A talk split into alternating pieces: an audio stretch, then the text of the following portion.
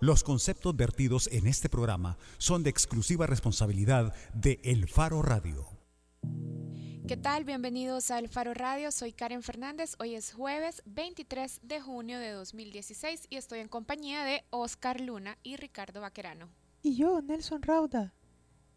Hola, Oscar Luna. Hola, ¿qué tal, Karen? ¿Cómo estás? Esa regresión infantil fue el saludo de Oscar Luna. ¿Qué tal? Bien, hola Ricardo. Hola Karen, hola Oscar, ¿cómo están? ¿Qué tal, Ricardo? Bien, yo contento y con un poco de envidia por lo que está sucediendo en, en Colombia. Eh, Vamos a hablar de esto un poco más adelante, dentro de unos minutos. Claro y tendido, vamos a hablar de eso. ¿Y vos, Karen, cómo estás? Mira, yo estoy siguiendo los resultados del Brexit. Hablamos de eso el martes en ¿Qué la es el introducción del Brexit? programa. Es el referendo que se está llevando a cabo en Gran Bretaña para decidir si se van a quedar dentro de la Unión Europea. Y creo que uno de los elementos eh, más importantes sobre la decisión de quedarse o salir de la Unión Europea es para la economía, por supuesto para la economía europea, para la economía de Estados Unidos y para todos los países que tienen relaciones de dependencia económica con estos, con estos centros. Así es que hoy es la votación, creo que vamos a empezar a tener resultados o vamos a poder ver resultados más adelante, pero en las encuestas que se hicieron en las últimas semanas, lo que parecía era un empate entre la decisión de salir o quedarse, pero en algunas encuestas de este día la opción de quedarse se estaba mucho más alta. Y hace dos semanas también hablamos rápidamente sobre el asesinato de Joan Cox, la diputada que hacía campaña a favor de quedarse en la Unión Europea y que fue asesinada por un extremista en contra de mantenerse en la Unión Europea. Ya. Yo quiero hacer una invitación, Ok. Oscar y Karen, a que entren a nuestra página elfaro.net y busquen una notita que en realidad es una entrevista con el jefe de los diputados del PCN, Mario Ponce. Ah, yo pensé que la íbamos a, a presentar de otra forma. Es que yo quería decir que me maltrataron al pajarito Sergio Farid ¿Sí? Arau Quintanilla. Y lo tenemos, si Ten- querés podemos. Tenemos algo que podamos as- eh, Sí, tenemos. hacer sonar. Sí, Sergio se oye un poco así como... Pero, Bueno, escuchemos. pero entonces. escuchémoslo. Bueno, entonces, mira, si vos estuvieras en, los, en los, en los, en los, ¿cómo se llama? Eh, en los zapatos de, de los dirigentes de un partido político, era mío, ya no me meto en esto.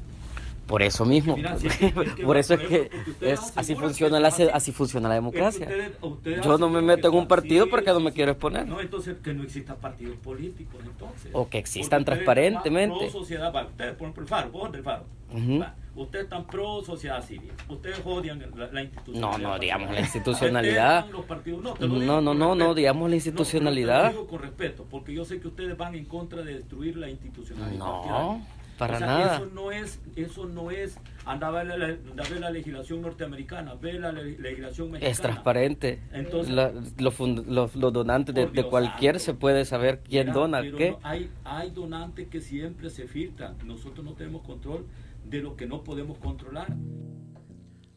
Bueno, ¿Qué- esta- qué- es- Ok. esta- estaban conversando nuestro colega Sergio Arauz y el jefe de la bancada legislativa del PCN sobre eh, la- Nombre, nombre, por favor, el nombre. Mario Ponce, Mario perdón, Ponce. sobre la evasión que están haciendo los partidos políticos respecto de la obligación de dar a conocer a la ciudadanía quiénes son sus financiadores privados.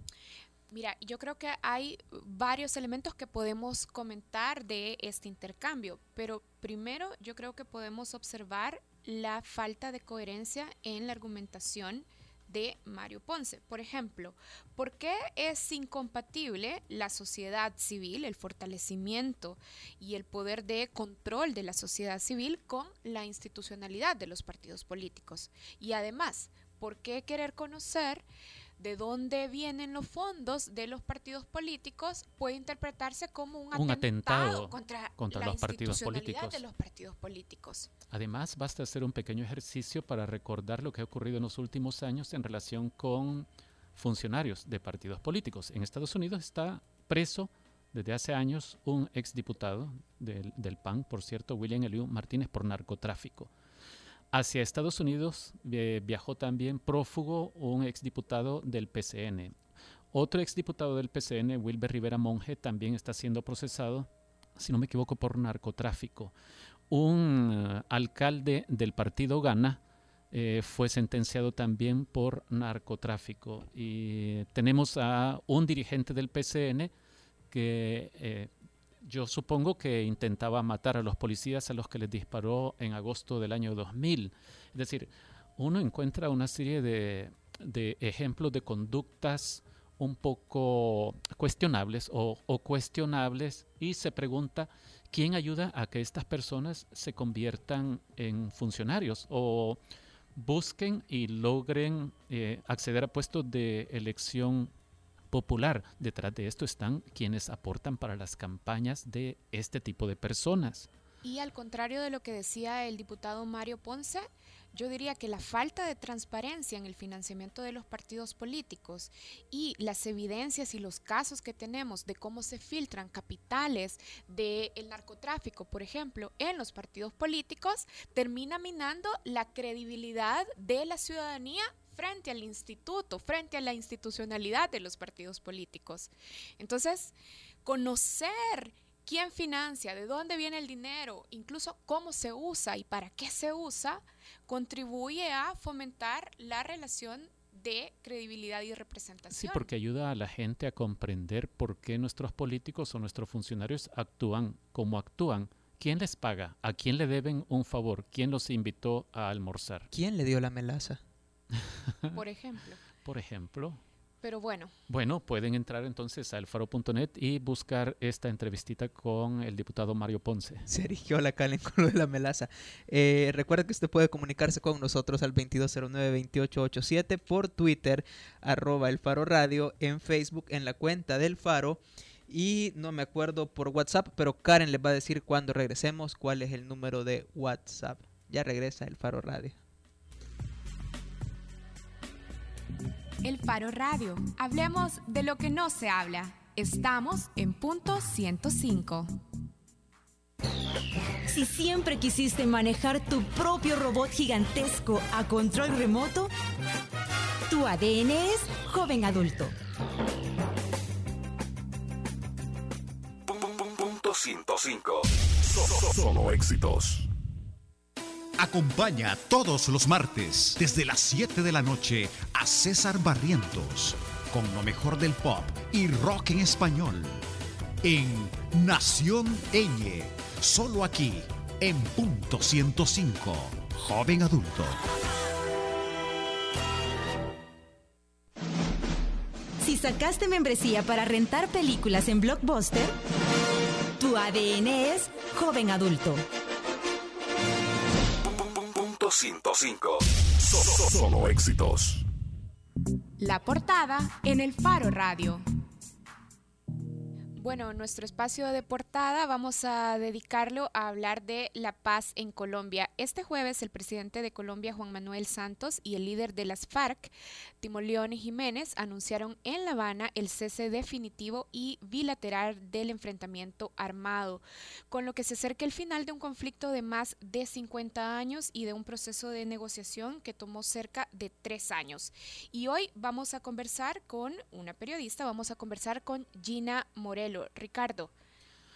Gina Morelo es eh, una colega colombiana, es editora de la unidad de datos del periódico El Tiempo de Colombia y es presidenta de la organización Consejo de Redacción. Bienvenida, Gina.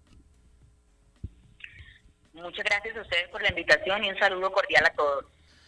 Gina, yo no puedo dejar de felicitarte primero por lo que está ocurriendo en La Habana o por lo que ha ocurrido hoy, pero eh, veamos, parece que el fin de la guerra eh, con las FARC está cerca. Sin embargo, debido a que Colombia ha estado muy dividida, por lo menos en el debate público y en las manifestaciones en calle, sobre la conveniencia o no de estos acuerdos, tenemos que preguntarte esto. ¿Vos estás contenta por los acuerdos? Mira, como ciudadana colombiana, eh, no, no, no quisiera decir que como periodista tengo una eh, fe profunda en lo que está ocurriendo en el país en estos momentos por dos razones primordiales. La primera de ellas, porque hoy escuchamos cosas absolutamente concretas con relación al punto 3 de los acuerdos, que es el fin del conflicto. y que nos expliquen que va a haber eh, dejación de armas, zonas de concentración y cese bilateral del fuego, eh, es realmente esperanzador para un país que ha sufrido por más de 50 años la guerra con, con específicamente un actor armado como las FARC. Y la segunda razón por la que uno se siente esperanzado eh, es en lo personal por imaginar que definitivamente está muy cerca la posibilidad de que las generaciones que nos siguen van a poder tener la expectativa mucho más despejada de vivir en un país realmente distinto. Y bueno, no puedo dejar de imaginar que, de sentir mi estatus de mamá de un chico de 12 que podría estar viviendo dentro de unos buenos años eh, un nuevo país para él y para lo que para los que vienen. Entonces, Gina, en resumen, te resulta esperanzador, pero ¿tenés alguna reserva sin duda alguna tengo reservas eh, y allí y aquí ahora sí habla la periodista. Eh, hoy eh, de alguna forma quisimos escuchar el día D, cuándo será ese día D, porque nos están hablando justamente de que a partir de la firma definitiva del acuerdo que va a hacer en Colombia, ya no será en La Habana, se va a desarrollar un proceso de 180 días, seis meses, dentro de los cuales se va a realizar toda una implementación. Y en esa implementación es cuando nos surgen muchas inquietudes, pues ya nos hablan de 23 zonas veredales transitorias y 8 campamentos de concentración. Entonces tú empiezas a imaginarte cuál es cuál cuál va a ser todo ese país en donde se va a, donde se va a concentrar la guerrilla y lo que significa eso en terreno frente a la presencia evidentemente de otros actores armados en Colombia. Eh, hablemos del ELN, hablemos de las bandas criminales, hablemos de los grupos de narcotraficantes y hablemos de todos esos paramilitares que de una u otra forma se rearmaron tras eh, los procesos que se desarrollaron en el país en el 2016. Entonces, hay una gran incertidumbre por lo que otras fuerzas violentas en Colombia puedan estar pensando en estos momentos sobre lo que ocurre. Y por otro lado, se nos viene un reto enorme cuando nos hablan de un proceso de transición y yo me pregunto como periodista, los empresarios colombianos, cómo van a coger todo este escenario de reintegración de la guerrilla y cuáles van a ser las reales oportunidades para ellos, para que podamos estar próximos a una reconciliación. Por supuesto, lo, que hay es una gran inquietud de fondo, pero, pero es, es de todas maneras eh, una inquietud eh, que está soportada también en una gran alegría porque lo que está ocurriendo hoy definitivamente nos marca un nuevo momento y eso hay que reconocerlo. Nunca antes habíamos estado tan cerca de por lo menos eh, lograr un acuerdo con el grupo mayoritario que hace la guerra en Colombia de alguna forma y pues la guerrilla más vieja de América Latina.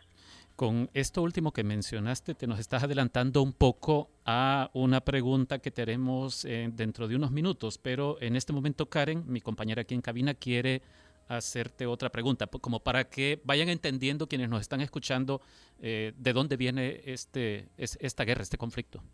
Sí, Gina, a ver, estábamos discutiendo incluso nosotros antes de entrar a la entrevista sobre cuáles son las causas originarias del conflicto armado en Colombia y creemos que es importante tenerlas en cuenta para de alguna manera reflexionar si los acuerdos resuelven las causas iniciales del conflicto. Ok, sí, eh, varios eh, expertos, historiadores colombianos, entre quienes se destacan el profesor Alejandro Reyes, eh, han coincidido definitivamente en que el origen del conflicto en la tierra, en, el conflicto en Colombia es una disputa por la tierra. Y una disputa por la tierra entendido como un conflicto de proporciones agrarias bastante, bastante notorias. Estamos hablando de eh, la conformación de grupos que se alzaron en armas frente al Estado colombiano en la mitad de la década del, siglo pasado eh, y básicamente lo hicieron justamente por eh, una repartición inequitativa de la tierra, por un fenómeno violento de acumulación de propiedades por parte de un sector del Estado colombiano. Y cuando ellos se agrupan en una zona conocida en Colombia eh, como la Cordillera Central, en los departamentos entre Huila y Tolima, casi que el centro del país, lo que envían al resto de, los colombianos es un grito herido de una reclamación, de alguna manera mirado legítima. Eh, la respuesta del Estado es considerarlos alzados en armas y es cuando ocurre la primera gran confrontación en una zona denominada como Marquetani. Luego, posteriormente, en 1962, si, si la memoria no me falla, 62-64, se da la primera asamblea de creación de las FARC. Entonces, allí está el germen, la disputa por la tierra, que creo que es algo que nos sitúa eh, comparativamente en muchos de los conflictos vividos en algunos países latinoamericanos. Bien, ahora Gina, dentro de los componentes de los acuerdos, entonces, ¿consideras que este tema, esta disputa de grandes proporciones por la tierra, este conflicto agrario, está contemplado y vamos a avanza Colombia en, en resolverlo? Bueno, justamente hay uno de los puntos de los puntos acordados tiene que ver específicamente con el campo y se están planteando unas reformas estructurales que prácticamente le dan eh, origen a nuevas eh, nuevas entidades que van a administrar todos los procesos de, eh, de organización del campo, de la tierra y de la productividad en Colombia. Estamos a, las puertas de unas de unas decisiones de fondo que nos van a situar en frente a la creación de una nueva institucionalidad y nosotros creemos, queremos querer que funcione porque debemos hablar con, con certeza y con realidades. Colombia enfrentó unos fenómenos de corrupción y los sigue viviendo muy enquistados alrededor de entidades que manejaron el derecho a la propiedad, como el antiguo Instituto Incora que adjudicaba territorios y que de alguna manera por eh, cometer demasiadas eh, irregularidades y ligerezas avivó el conflicto que, que existía entre campesinos y otros sectores de la población. Entonces, el acuerdo está contemplado, pero la implementación que viene va a ser de una magnitud tremenda y de unos niveles de compromiso por parte del Estado bastante grandes que a todos nos tienen inquietos, preocupados, pero queremos creer que definitivamente pues, nos vamos a enrutar por buenos caminos por el bien del país. Gina, lo lo discutido hasta ahora por las partes eh, ha caminado esencialmente sobre seis ejes que incluyen asuntos relativos a las drogas, incluso, eh, y también el tema de víctimas y la participación política de miembros de las FARC. Vos, eh, para tratar de hacer un resumen, ¿cómo caracterizarías los acuerdos logrados hasta ahora? Es decir, ¿qué perfila lo que se ha logrado hasta ahora en esencia y en breve? Ok, bueno, básicamente lo que hemos visto hasta ahora los colombianos es, es que estamos frente a un eh, que contemplan reformas estructurales en el tema del campo, eh, una revisión muy profunda sobre todo lo que tiene que ver con la participación política, y hoy vimos algo muy interesante sobre, sobre lo cual no teníamos claridad y era que la FARC dijo nos vamos a acoger a la participación política que determine eh, el Estado y que verifique la Corte. Eso es muy importante porque básicamente están aceptando de alguna manera la, institucionalidad creada en el país para estos temas. Otro punto que tú acabas de mencionar es todo el tema de drogas eh, y allí hay un desafío mayúsculo porque estamos hablando de erradicación y sustitución de cultivos ilícitos en Colombia para justamente combatir el narcotráfico, pero generar oportunidades de sostenibilidad para campesinos y para el país. Entonces estamos hablando de políticas dedicadas al territorio donde tiene que hacer presencia el Estado, que es lo que eh, ha generado demasiado conflicto en muchas zonas. Y también estamos mirando todo lo que mencionas de víctimas, que sin duda alguna hoy, hoy vimos que hay un compromiso real, hay la creación de una comisión eh, de la verdad que no tiene una, un vestido jurídico, pero que nos va a enmarcar en unos procesos muy interesantes de conocimiento y esclarecimiento de la verdad en el país. Y la participación eh, de las víctimas miradas desde el género, que fue una dura batalla que dieron algunas personas justamente en La Habana, víctimas que fueron hasta allá a mencionar cómo debía ser tenida en cuenta toda esta población, las mujeres, dentro del esclarecimiento de la verdad de los crímenes cometidos en Colombia. Entonces, eso ese es como un poco el panorama de lo que hasta ahora se ha acordado y discutido sí, eh, en La Habana. El contenido de las víctimas es una cosa que en Colombia le sacan ventaja respecto al proceso salvadoreño. Gina, vamos a ir terminando, pero quiero preguntarte esto porque eh, queda claro a menos que vos eh, nos desmintas aquí, de que las conversaciones que ahora parecen estar acercándose a su culminación iniciaron en realidad en 2010 con el gobierno de Álvaro Uribe, pero él se ha convertido en un férreo oponente a este proceso. ¿Por qué? Pues definitivamente y, y, con tristeza tenemos que mencionarlo que durante todo este tiempo, casi cuatro años de negociaciones, Colombia se vio sumergida en un escenario de polarización absoluta entre quienes estaban a favor de la FARC y los que están en contra, los juristas. Hay unas razones que ellos han argumentado y que incluso eh, uno de los precandidatos presidenciales del movimiento juridista, Carlos Holmes Trujillo, ha mencionado en diferentes escenarios políticos del país, y no solo Uribe, y es que no están de acuerdo básicamente con eh, abrir demasiado el país hacia la participación política de las FARC, eh, y muchísimo menos están de acuerdo con eh, la manera como se está pactando la paz, aceptando demasiadas prerrogativas o prebendas en favor de la guerrilla. Pero las razones de ellos Eh, son de qué tipo, Gina? ¿Perdón? Las razones de ellos para oponerse son de qué tipo? ¿Son morales o, o qué? O, o legales? Yo creo que hay, hay, hay de los dos argumentos.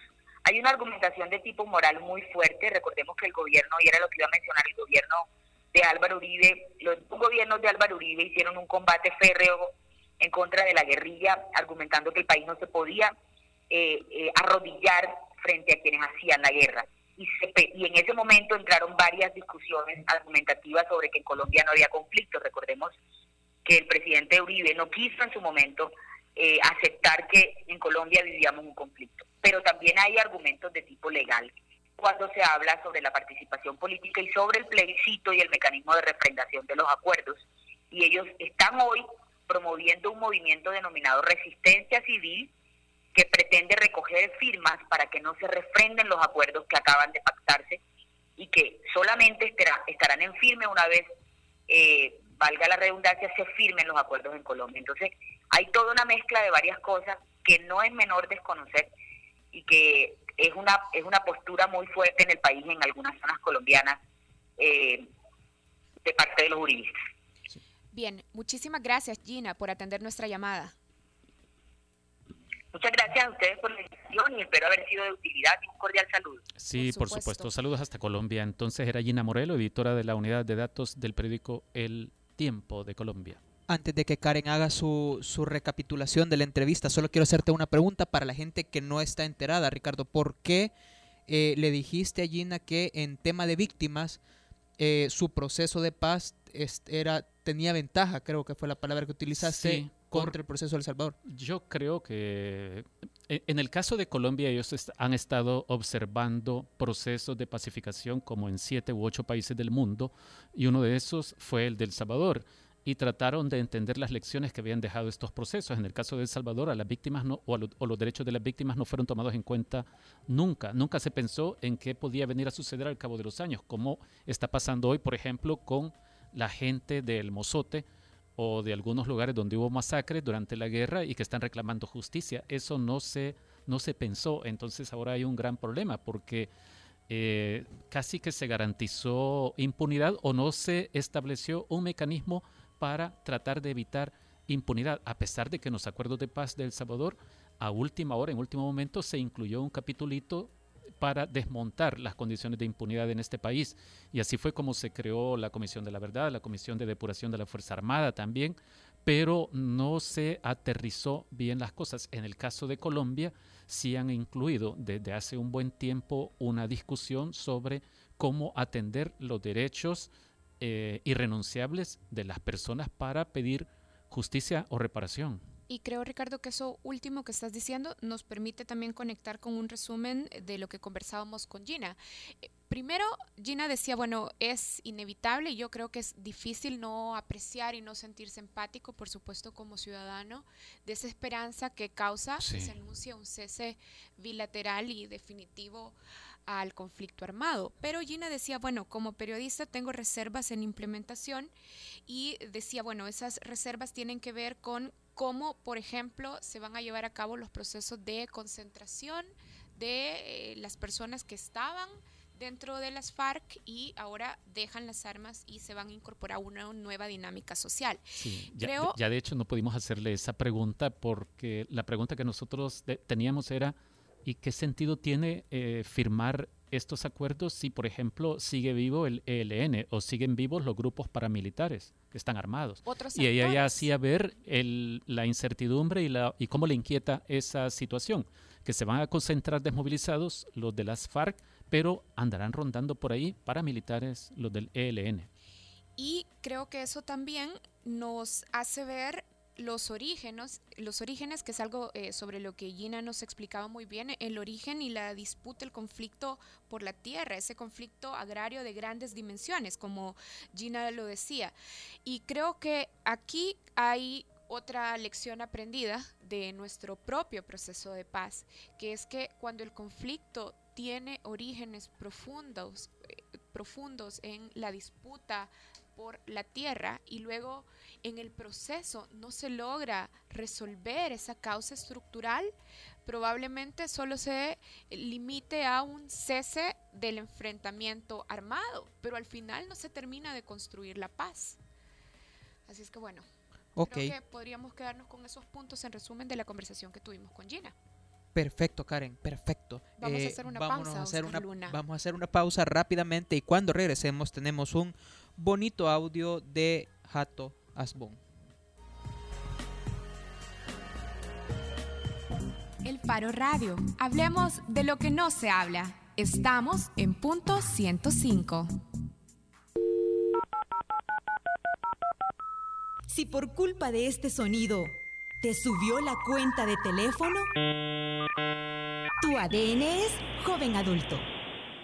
Punto 105. So- so- Solo éxitos. Porque todos estamos hechos de canciones y vibraciones. No te pierdas todos los viernes, desde las 7 de la noche, Hechos de Música, con Carlos Galicia.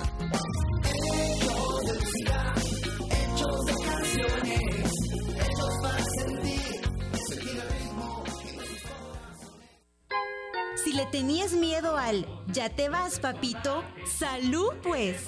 Tu ADN es joven adulto. a toditos los rincones de mi tierra El Salvador. Punto 105. So- so- Solo éxitos. Bajo la lupa en el Faro Radio. Yo voy a venir a la una, pero yo le dije que nos sentamos, levanten el, el paro y nos sentamos a la una, pero esas otras cosas se las garantizo, si esos son los dos problemas, se los garantizo.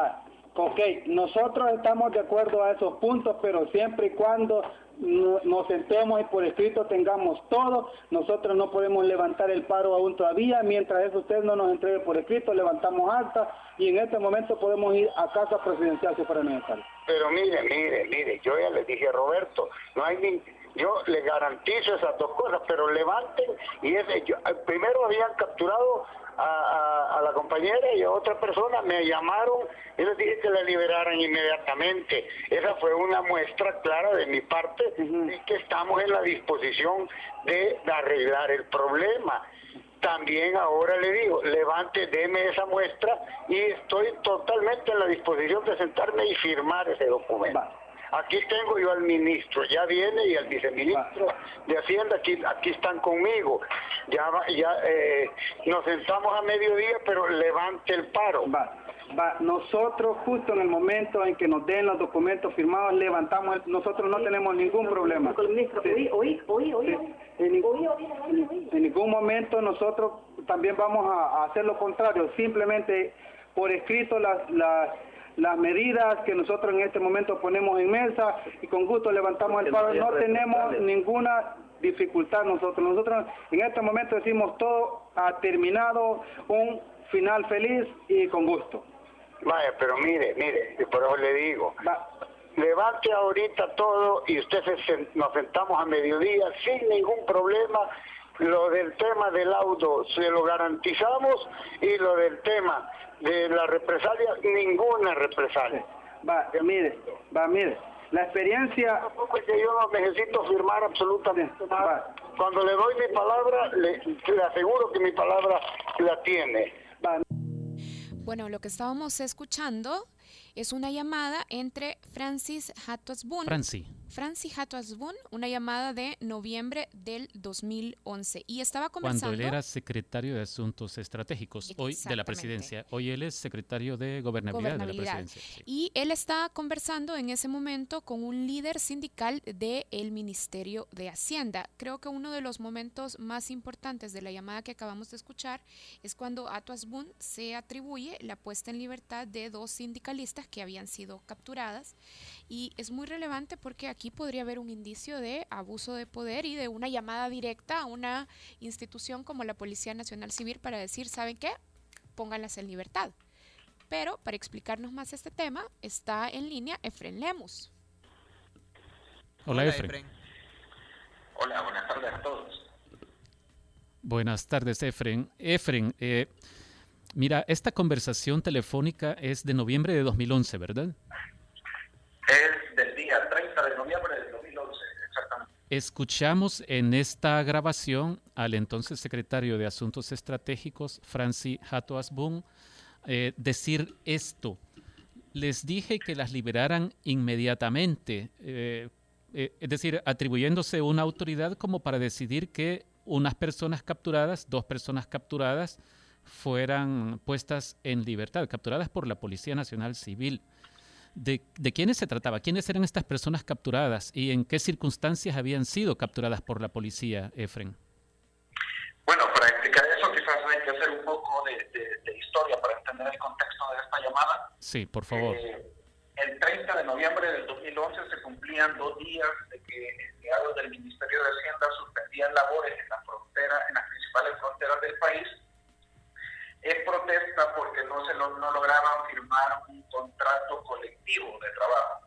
Es decir, el gobierno le estaba dando largas y si no se firmaba entre noviembre y diciembre, el contrato eh, se prorrogaría hasta el año 2013, es decir, un, año más donde no se ponían de acuerdo en el tema de bonos y de algunos aumentos de salario.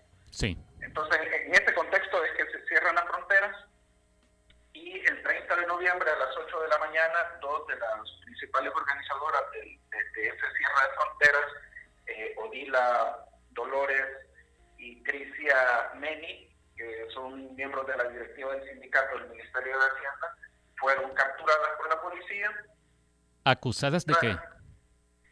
Eh, eso, eso, es, eso es interesante porque eh, según la, hay una investigación de la Procuraduría de Derechos Humanos que estaban presentes en la, en la, en el- en la frontera de la Matilla, específicamente donde sucedieron los hechos, y los policías en ningún momento informaron cuáles eran los delitos que se les imputaban a ellas. Es decir, simplemente se les dijo, suban a la patrulla policial, entreguen su teléfono celular y las vamos a trasladar a una delegación eh, de la policía sin informarles cuál era la causa por la que estaban siendo detenidos.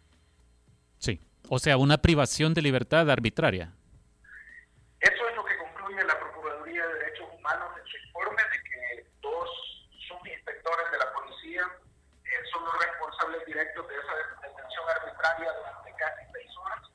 Eh, vale decir que, que a estas personas las trasladaron hacia la subdelegación de la policía en Santa Rosa de Lima ¿Podés repetir eso, Efren, que te, se- te estás alejando del teléfono o se te está cayendo el micrófono? Eh, creo que es la señal. Pero sí, lo que, lo que te decía es que eh, estas personas eh, las llevaron de la frontera de Amatillo hacia la subdelegación de la policía, donde las tuvieron durante seis horas, las esposaron eh, a unos barrotes que dan acceso a la segunda planta, y luego, eh, curiosamente, la policía, después de seis horas de estar detenidos allí, les dice, pueden irse, no, aquí no ha pasado nada.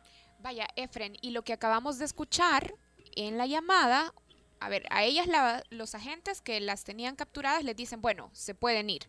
Pero lo que acabamos de escuchar en la llamada es que Francia Tuasbun dice, yo dije que las pusieran directamente en libertad, que las dejaran ir. ¿Por qué es arbitraria esa disposición de decir yo llamé a la policía y dije que las dejaran ir? ¿Hay algún mecanismo legal que permitiría que desde casa presidencial se interfiera de esa manera en una institución? Eh, fíjate que no, nosotros consultamos con un abogado, consultamos con un fiscal y consultamos con una jueza eh, si existe alguna facultad de la gente del gabinete de gobierno para ordenar eh, la liberación inmediata de alguien que ha sido capturado por la policía y estas personas que, que trabajan en, en tribunales no- me dijeron que desconocen que hay alguna disposición que facultara a un secretario presidencial a realizar eso. Lo que me explicaron es que cuando la policía captura a una persona, eh, hay tres cosas fundamentales que tiene que hacer. Lo primero es decirle al detenido por qué lo está capturando. Lo segundo es eh, permitirle que nombre un abogado defensor. Y hay un tercer procedimiento porque la policía eh, solo puede hacer dos tipos de capturas, en flagrancia porque estás cometiendo un delito o por orden de la fiscalía que te ha girado una orden administrativa de captura. En el caso de las capturas que son en, fragan- en flagrancia, la policía tiene un plazo máximo de 72 horas para remitir el caso ante un fiscal. Y el fiscal se encargará de evaluar eh, a la luz del Código Penal cuál es el delito que se te puede imputar ante un juez. Posteriormente, los fiscales deben remitir ese caso a un juez, quien es el que legalmente o constitucionalmente tiene la potestad de juzgar o de valorar las pruebas que se presenten en tu contra y eh, confirmar si quedas detenido o liberado. Pero en este caso eh, no había ninguna disposición legal que facultara a la- al secretario Asbun a ordenar la liberación inmediata de esta persona. En todo caso, nosotros el pasado 8 de junio enviamos mensajes telefónicos, pedimos una entrevista por medio de su asistente al, al señor Asbun para que nos explicara, ¿verdad?, si, cuál es la disposición legal que le permitía hacer esa, esa liberación inmediata de estas personas que fueron detenidas arbitrariamente. Bueno, muchas gracias, Efren. Bueno, gracias, un gusto, saludos a todos. Gracias, era Efren Lemos, periodista del Faro. Eh, la nota de Efren en la que se detalla, se amplía esto que nos acaba de explicar, está en elfaro.net, pueden buscarla ahí. Y efectivamente, el secretario de Gobernabilidad, eh, por medio de su equipo de Relaciones Públicas, lo que respondió fue que no estaría disponible para darnos declaraciones en las próximas semanas. Yo lo que veo aquí, Karen, es al gobierno del FMLN utilizando el aparato de seguridad pública del Estado como arma de persecución política o como herramienta de persecución política, porque hace unas capturas debido a un paro de labores y las utiliza para presionar por el cese o por el levantamiento del paro de labores, que me parece que esto es volver a utilizar los recursos de los gobiernos de los años 80 e incluso 70. Me parece que es bien grave. Bueno, sí es una lástima que no acepte el secretario a dar declaraciones precisamente Sí. No aprovecha la oportunidad para aclarar y como no la aprovecha es natural creo que crezcan las sospechas sobre cómo pueden estarse cometiendo abusos de poder. Y ya la PDDH se pronunció sobre esto y dijo son capturas arbitrarias las que se hicieron en Y estas además, dos personas. Golpistas todos ustedes. En Pero el audio que escuchamos también al principio, el secretario dice, bueno, le garantizo que tampoco van a haber represalias Sí, por sí, sí. estar en, en paro. Sí, ¿y por qué? Eso es ilegal también, pero bueno. Es decir, si se viola la ley, aplica la ley. vámonos a un corte y cuando regresemos vamos a moverte la escaleta, Adidas. Regresamos con contraportada y hasta después vamos, vamos a hablar de lo que íbamos a hablar. Ya volvemos. El Faro Radio. Hablemos de lo que no se habla. Estamos en punto 105.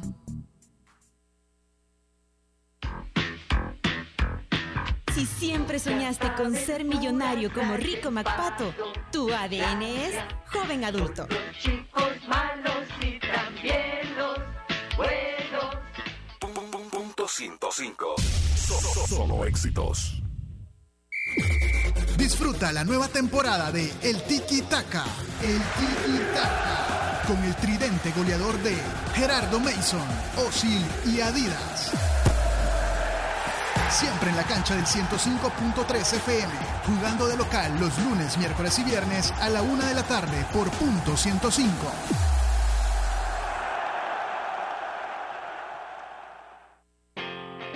Si viviste el inicio del grunge, tu ADN es joven adulto.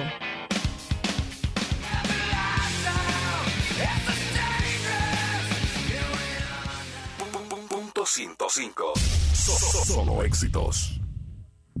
La contraportada en el Faro Radio. Estamos de regreso en el Faro Radio. Hoy vamos a conversar con Andrea Ayala y con Iván Ortiz. Andrea e Iván son representantes de las organizaciones que están montando y coordinando el desfile de este fin de semana, el sábado, ¿verdad? Por la tarde, que es un movimiento mundial que precisamente quiere visibilizar el orgullo de la población LGBT. Lo dije bien. Sí, Iván. Sí. Iván, bienvenido. Andrea, bienvenidos al Faro Gracias. Radio, los dos. Gracias por brindarnos nuevamente el espacio, eh, precisamente para hablar de estos temas de diversidad que no siempre tenemos los espacios que quisiéramos, pero intentamos aprovecharlo. Eh, ya hablaban ustedes que venimos a invitarlos una vez más a que nos acompañen a esta marcha que consideramos importante en este proceso de visibilización y tal cual como tú lo decías, eh, es el próximo sábado 25. Eh, en la, la convocatoria está girada para la una de la tarde eh, enfrente de la Minerva de la Universidad del Salvador. De ahí em, eh, iniciaremos el recorrido hacia el Parque Cuscatlán y en dirección hacia El Salvador del Mundo, donde tendremos ya la congregación. Iván y Andrea, ¿por qué creen ustedes que en búsqueda de visibilización hace falta volcarse a las calles, como se viene haciendo en los últimos años? Bueno, en los últimos 20 años, para ser exacta, esta es la marcha número 20 que vamos a, a hacer y siempre es importante, yo creo que, que la mayoría de personas tenemos esta percepción que somos una minoría, pero ese día te das cuenta que ese discurso no es tan cierto. Este año esperamos a 7 mil personas para la marcha.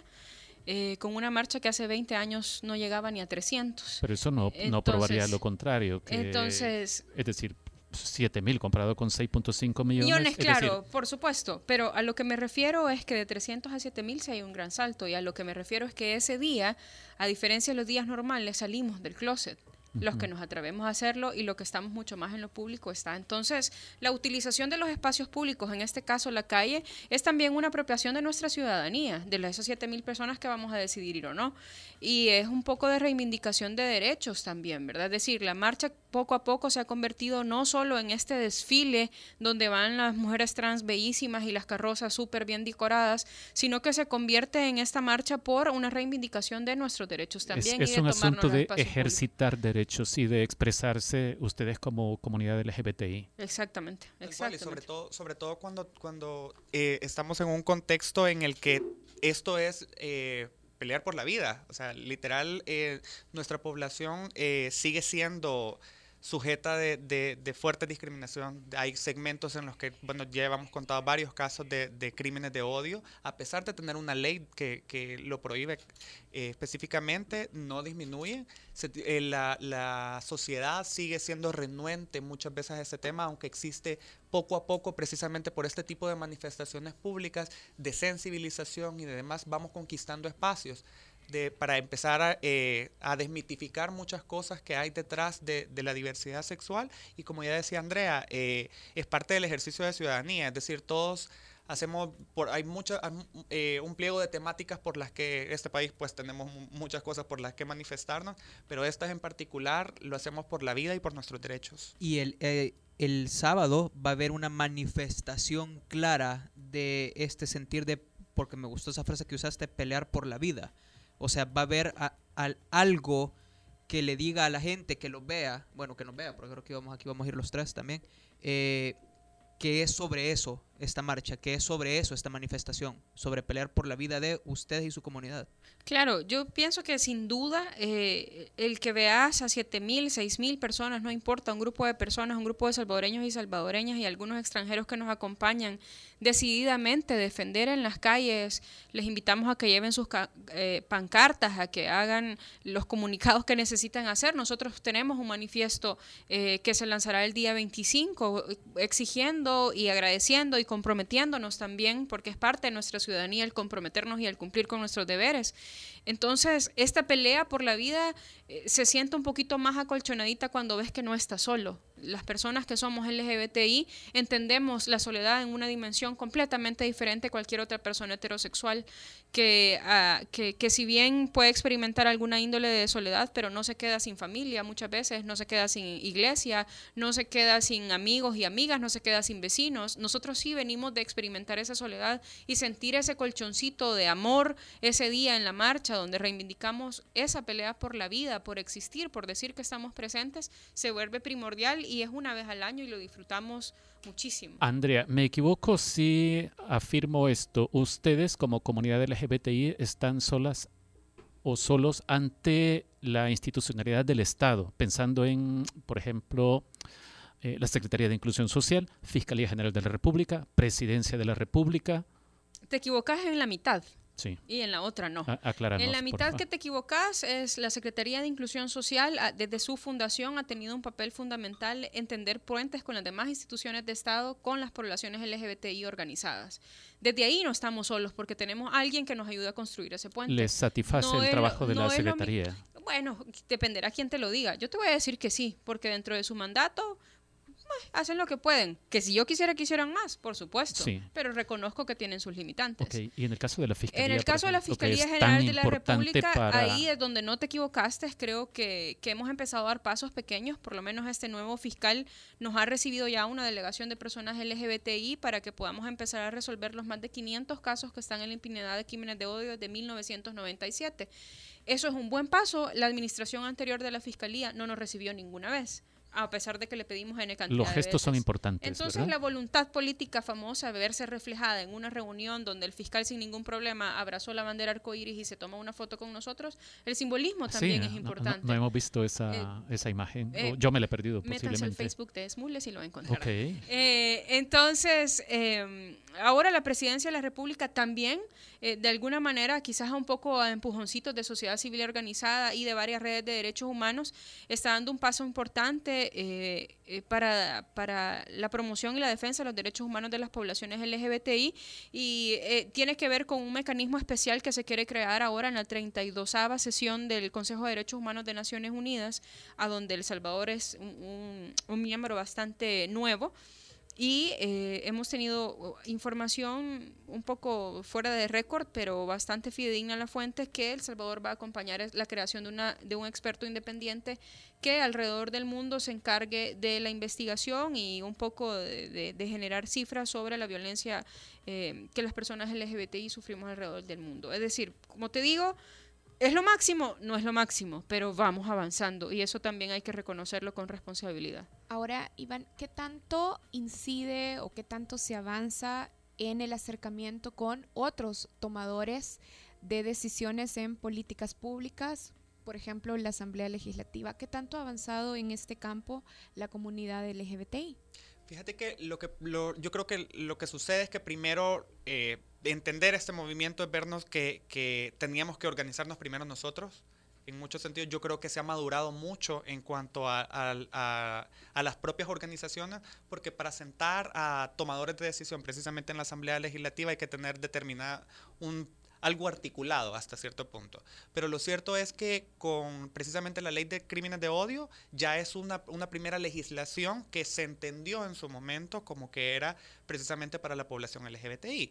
Eh, personalmente tengo eh, la oportunidad de haber platicado con, con- con algunos diputados y diputadas. Sé que existe el interés de empezar a hablar de esto, pero también nosotros como, como ahí es donde nosotros como organizaciones también tenemos la obligación de empezar a, eh, a diversificar los espacios desde donde hablamos precisamente de diversidad para empezar a generar ruido, por así decirlo, que al principio, para luego empezar a articularlo, porque la política también, principalmente en la Asamblea, eh, gira mucho al, a la agenda mediática y, y- y pública, entonces hay que ver cómo se, se- se incide, precisamente la marcha es un momento culmen en el año en el que el, el volumen del tema aumenta mucho y también es de aprovecharlo, pues, es decir, eh, de mantener ese, ese, ese interés hasta cierto punto, de continuar informando precisamente porque hay que seguir desmitificando y en política hay muchísimos mitos. Iván, pero así como se acercaron al fiscal general, por ejemplo, ¿se han acercado a, a intentar cabildeo con algún legislador, con alguna diputada? Sí, sí.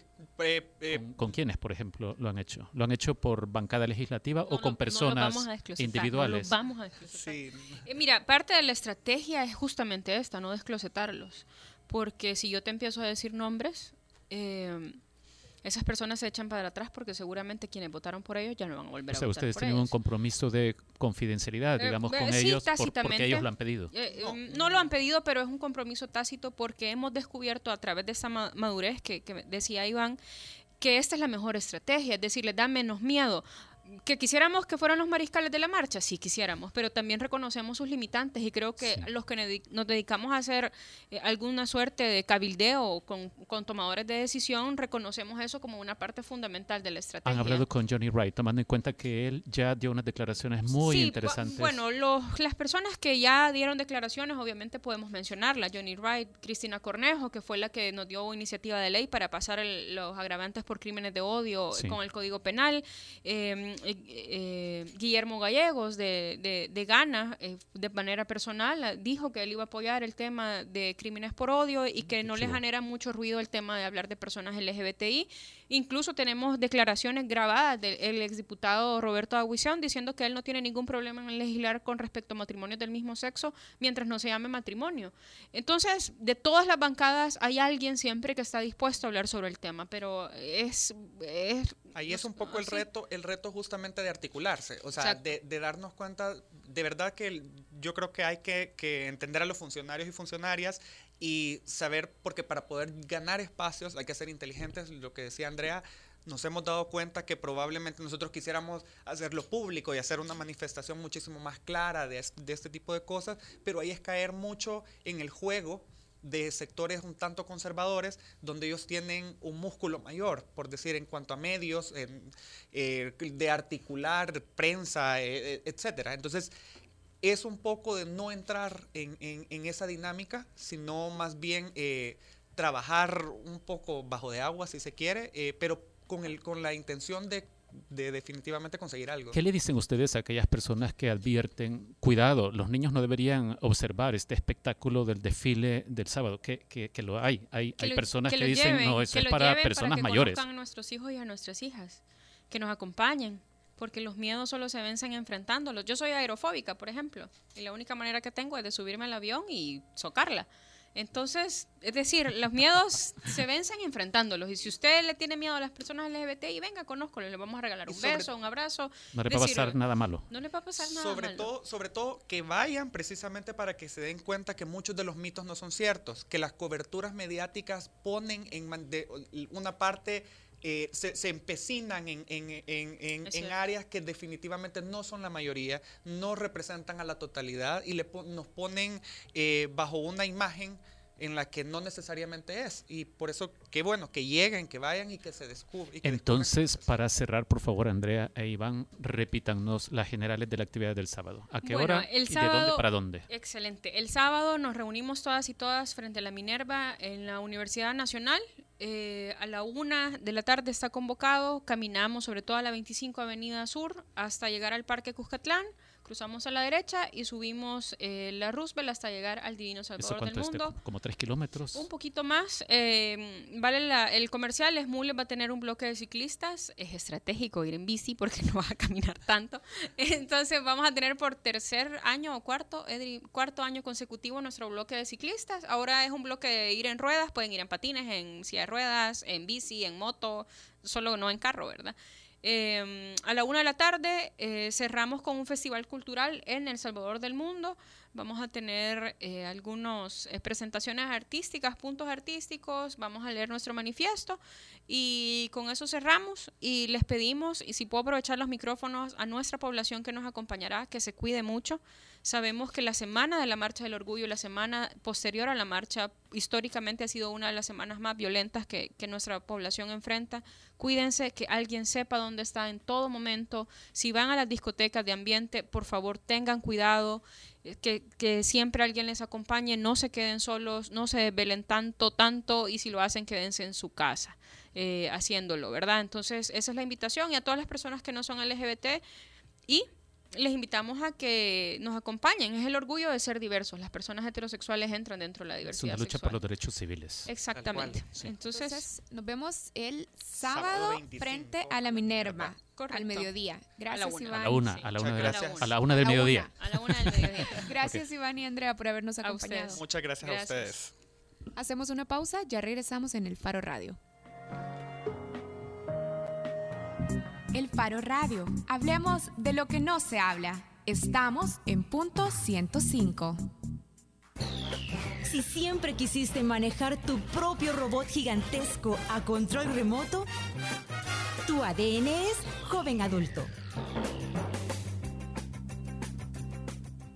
Punto 105. So- so- Solo éxitos. Acompaña todos los martes desde las 7 de la noche a César Barrientos con lo mejor del pop y rock en español en Nación Eñe, solo aquí en punto 105, joven adulto. Si sacaste membresía para rentar películas en Blockbuster, tu ADN es joven adulto. Punto 105. So- so- Solo éxitos. Bueno, ya nos vamos y nos vamos a ir con Los una recomendación agarramos. musical. Antes de eso, solo quiero darles una, una pequeña charla deportiva. Chiquita, Ah, cierto, chiquita. cierto. Mira, se acabó una era y es la era de los Bulls y no la de Michael Jordan, sino que después de Michael Jordan hubo unos Bulls que probablemente lo iban a ganar, todo, pero no lo hicieron, que fueron los Bulls de Derrick Rose. Derrick Rose fue trasladado ayer a los New York Knicks y así se acaba ese equipo de campeonato que los Bulls habían querido construir desde, desde que Jordan se retiró. Lo otro que les quiero decir es que si usted tiene Facebook, vea el video eh, donde un comentarista deportivo de Islandia eh, narra el gol de ayer contra Austria y se le van a aguadar los ojos. Solo el insensible de la Karen dice que le da pena y que lo oyó bien ridículo. Sí, yo te quería preguntar algo, ya que estabas hablando de cerrar eras, te quería preguntar, la final de la Copa América es el domingo. Por tercera vez, Argentina va a estar en un torneo. Messi va, Mes- Messi va, va a salir campeón. Creo que se acaba de acabar esa no. maldición de, de, de o Messi. sea, estuvieron en la final del Mundial Alemania y Argentina, perdieron. En la final del año pasado, Argentina-Chile, Chile, perdieron. Pero hoy va a ganar. Yo veo más aceitadita a esta Argentina que las anteriores. Yo creo que Argentina será campeona. Además, si ven, Messi ha estado jugando a, como, como a su ritmo. Yo veo a Argentina y veo a, la- a una defensa que ha estado jugando muy bien. No, no muy bien, perdón. A una defensa que sí se ha estado esmerando un montón y que ha dado lo que puede dar en sus capacidades. Veo a un Higuaín con las dificultades que él tiene jugando bien, pero a Messi lo veo jugando bien relajado. Y creo que el sábado se va a destapar el Messi que todos conocemos. Y él será la diferencia. Pero además Messi ha logrado ya eh, salir del problema que tenía de que no hacía goles eh, con su selección. Sí, no, yo creo que, que esta final es para... Y por el tipo de campeonato que algunos dicen que es inventado, que no sé qué, eh, es una Copa Centenario, creo que le va a venir bien a la carrera de Messi. Eso les quería contar rápidamente Mi pronóstico está con Chile. con Chile. ¿Qué nos Sí, vas a recomendar de música? Voy a recomendarles una canción genial que dura nueve minutos y ojalá nos hagan el, el aguante aquí en la radio para dejarla completa. Esto es Spiritualize, se llama Hey Jane y es una canción escrita para la comunidad LGBTI del mundo. Adiós.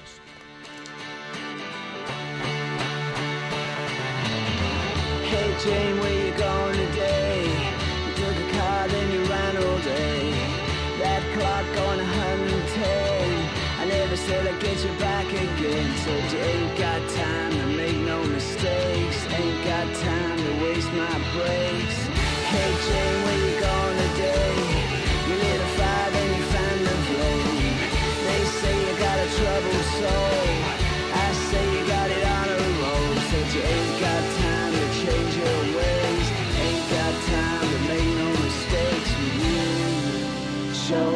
that you can.